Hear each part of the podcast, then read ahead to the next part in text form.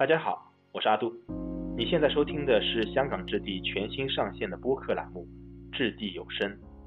本期节目，我们采访了香港置地重庆公司设计负责人陈丽娟，跟随她一起去寻找天湖岛带给我们和重庆这座城的啊一抹理想主义。Hello，丽娟你好。你好，阿杜。啊，我今天想找你就是来聊一下我们最近朋友圈刷爆的重庆天湖岛示范区的那些照片。啊，说实话，我看到这些照片的时候，真的是充满了自豪感去转发，然后手动的去一个个发给我的朋友们，然后让他们猜。我说你猜猜看，这是在哪里的？没有人猜到是在重庆，有猜到在海边的，有猜到是在啊某个什么国外的小岛上的。但是当我告诉他们这是在重庆的。他们甚至不相信这是实景图，呃，然后特别是当我说这是我们在售卖的住宅的时候，大家更觉得不可思议，觉得啊那么漂亮，就是简直是个艺术品，呃，这么漂亮、这么美的这样一个产品，当初你们是是什么样的出发点，让你们可以做出那么怎么说美到极致的这样一个产品？呃，谢谢谢谢大家，这个项目大家都还是喜欢的，嗯。其实说到这个项目来讲，可能一开始还是有点理想主义吧，就是还是想在这个项目当中追求一种极致的美学，所以它最后呈现出来的效果呢，确实我们自己把它定义为还是一种后现代的这种设计。嗯，更多的其实我们是在探索着未来的这个审美的趋势。和未来的一个生活方式吧，因为其实近几年大家这的生活方式其实是发生了挺大的改变的。我觉得大家对美是有共识的，好看的呢大家都会觉得好看，但是我们怎么样去引领这个市场，带动到对美学的一个共识，其实我们在这个上面还是下了蛮大的功夫的。嗯，你刚刚说到这个未来的概念，我也是很有感触，因为我前面说。电影，我甚至我当时给我老婆看，我说你看像不像钢铁侠住的这个这个房子，就是像那种呃科幻电影里边超越现代，不是属于我们现在这个时代的这样一个产品。那这个事情好像有一点，我自己认为有一点理想主义情怀在里面，会不会有？其实是有的，因为一开始我们在做这个项目的时候，我们其实也在想我们能够打造一个什么样的产品哈。我们其实，在对这座城市的理解和尊重以后，我们在这个它独有的这个山地的地形上面，我们也在思考，呃，想做一些创新的东西出来。但是呢，创新确实不是一味的去追求一个怪诞和标新立异，我们还是对我们周边的环境进行了深入的研究。我们拥有一个环湖的天然的地理环境，其实每个人就像你刚刚说的。都会向往一种场景，就是常常我们在电影里面就是看到的，清晨醒来，然后步向露台，面朝大海，春暖花开。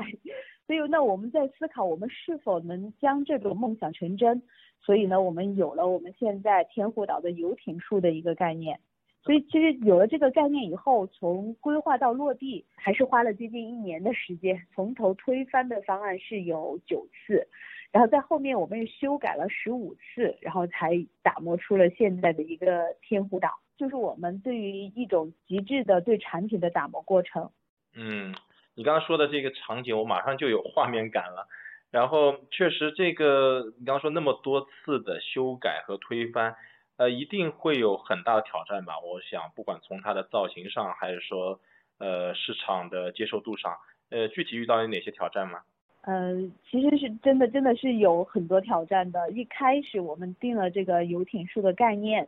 好，我们其实就马上就会出来，就是客户接受度的问题，我们其实是没有把握的。因为在传统的这个 Art Deco 风格啊、法式风格啊、中式啊，再到现在的新中式的别墅，其实已经在人们的心目当中是有固有印象的了。那我们的游艇树会是什么样子？它是未来的样子吗？大家能接受吗？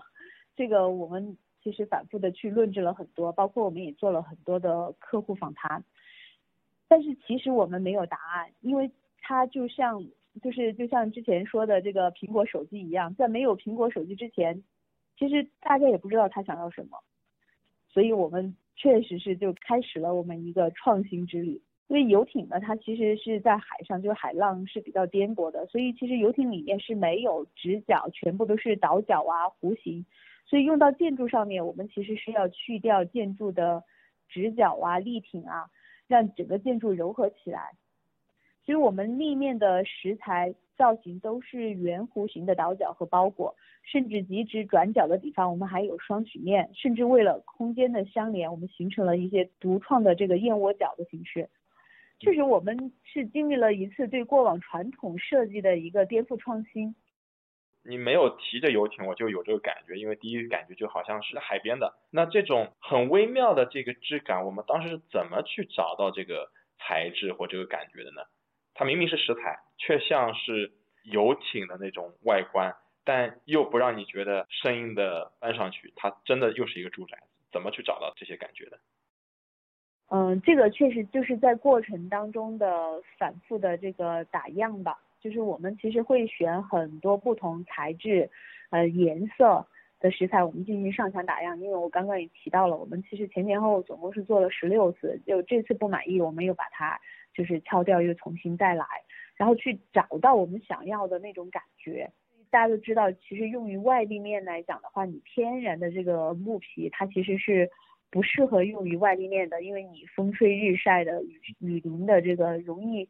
出现这种很多问题。但是我们还是想去追求这种设计的一个美学，因为你不是天然木皮，你必必然你机械化工业生产的那就是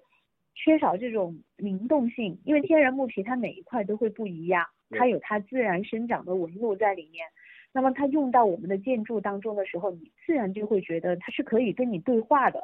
它有灵性在里面，所以这个就是我们选择的一些材料的一些出发点吧。嗯，这样一些曲面，我觉得单从照片上看就已经这是一件非常不容易的事情，然后还要把它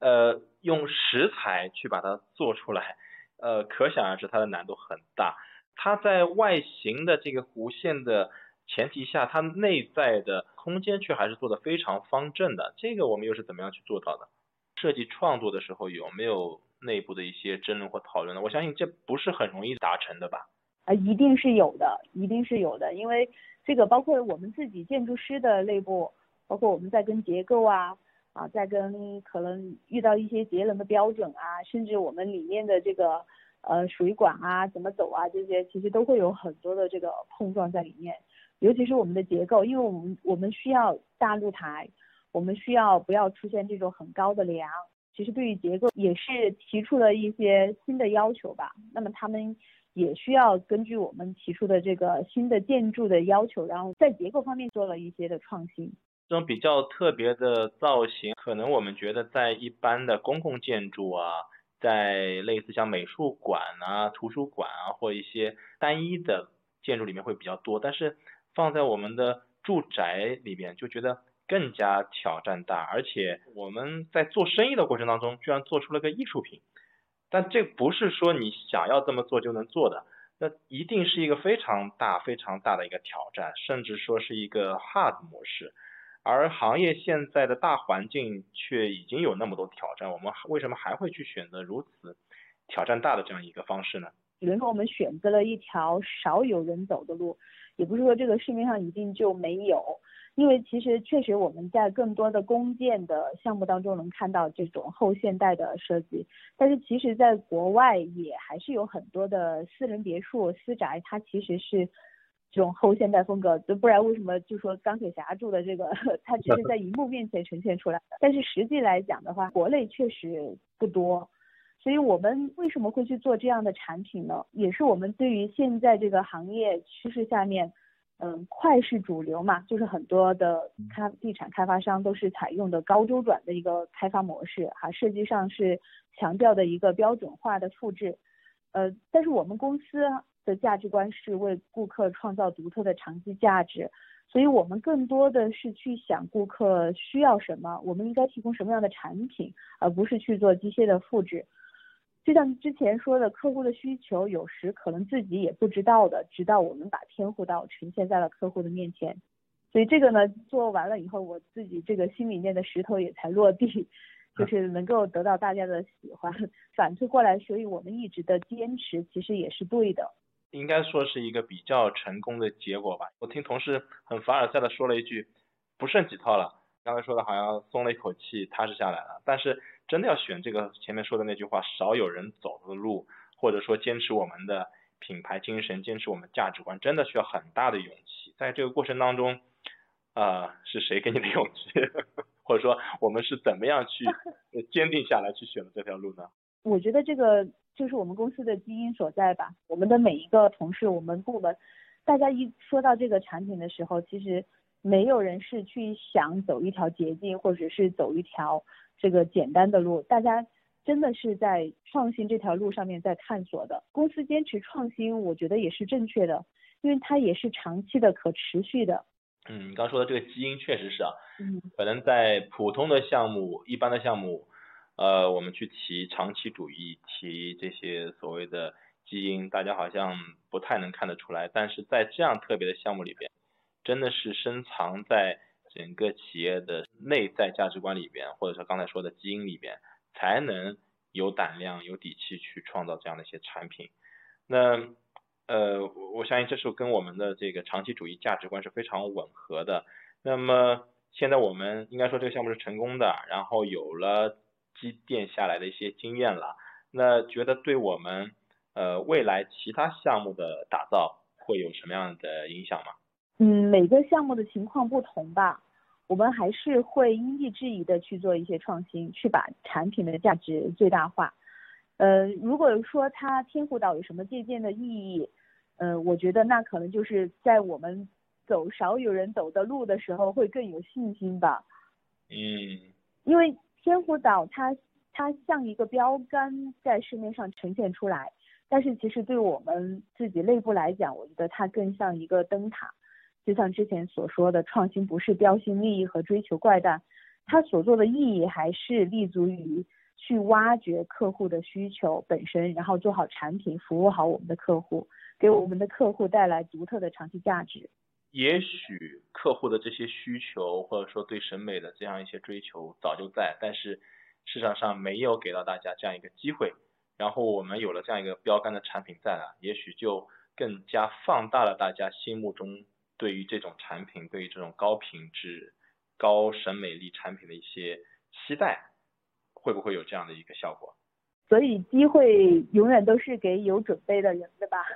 所以其实我们每一年的这个产品，其实不仅仅是在我们的建筑的作品当中，我们的精装产品其实我们都在做创新，然后不断的在探索和挖掘。呃，天湖岛呢作为一个全新的建筑风格，肯定是能刷新城市界面的。重庆呢得益于独特的地理环境。有具有特色的吊脚楼，但是它不仅限于此，我们仍旧是可以结合地形做出我们的游艇树，将人们的理想生活得以实现。嗯，确实是因为重庆好像在以往大家普遍的认识里边，它本就是一个网红城市，而它的网红来自于它的天然属性、特殊的地形啊，就刚才说的吊脚楼啊，或一些呃高低差很大的一些建筑，甚至是穿墙呃穿楼而过的这些轻轨，但是从建筑本身、审美本身，甚至说我们要去居住的功能本身去，呃，产生这样一个价值，确实非常的不容易。那你觉得对于重庆这样一个城市，除了刚才所说的，还会带给重庆一些别的什么吗？嗯，确实也有好多的，就是我们同行哈来跟我一起聊，然后去大家想来参观一下天湖岛。其实我觉得这这个这个就是一个很好的一个发展的趋势，我们可能为此为大家打开了一扇窗，或者大家会有更多人去思考，我们是不是可以做一些不一样的东西来。那么它其实给整个城市带来了就会更加有活力，那么就会有更多优秀的作品出来，那就会让城市呈现出更多的多样性和包容性。具体来说，在天湖岛之后，香港置地还会为呃城市带来怎么样的创新和突破吗？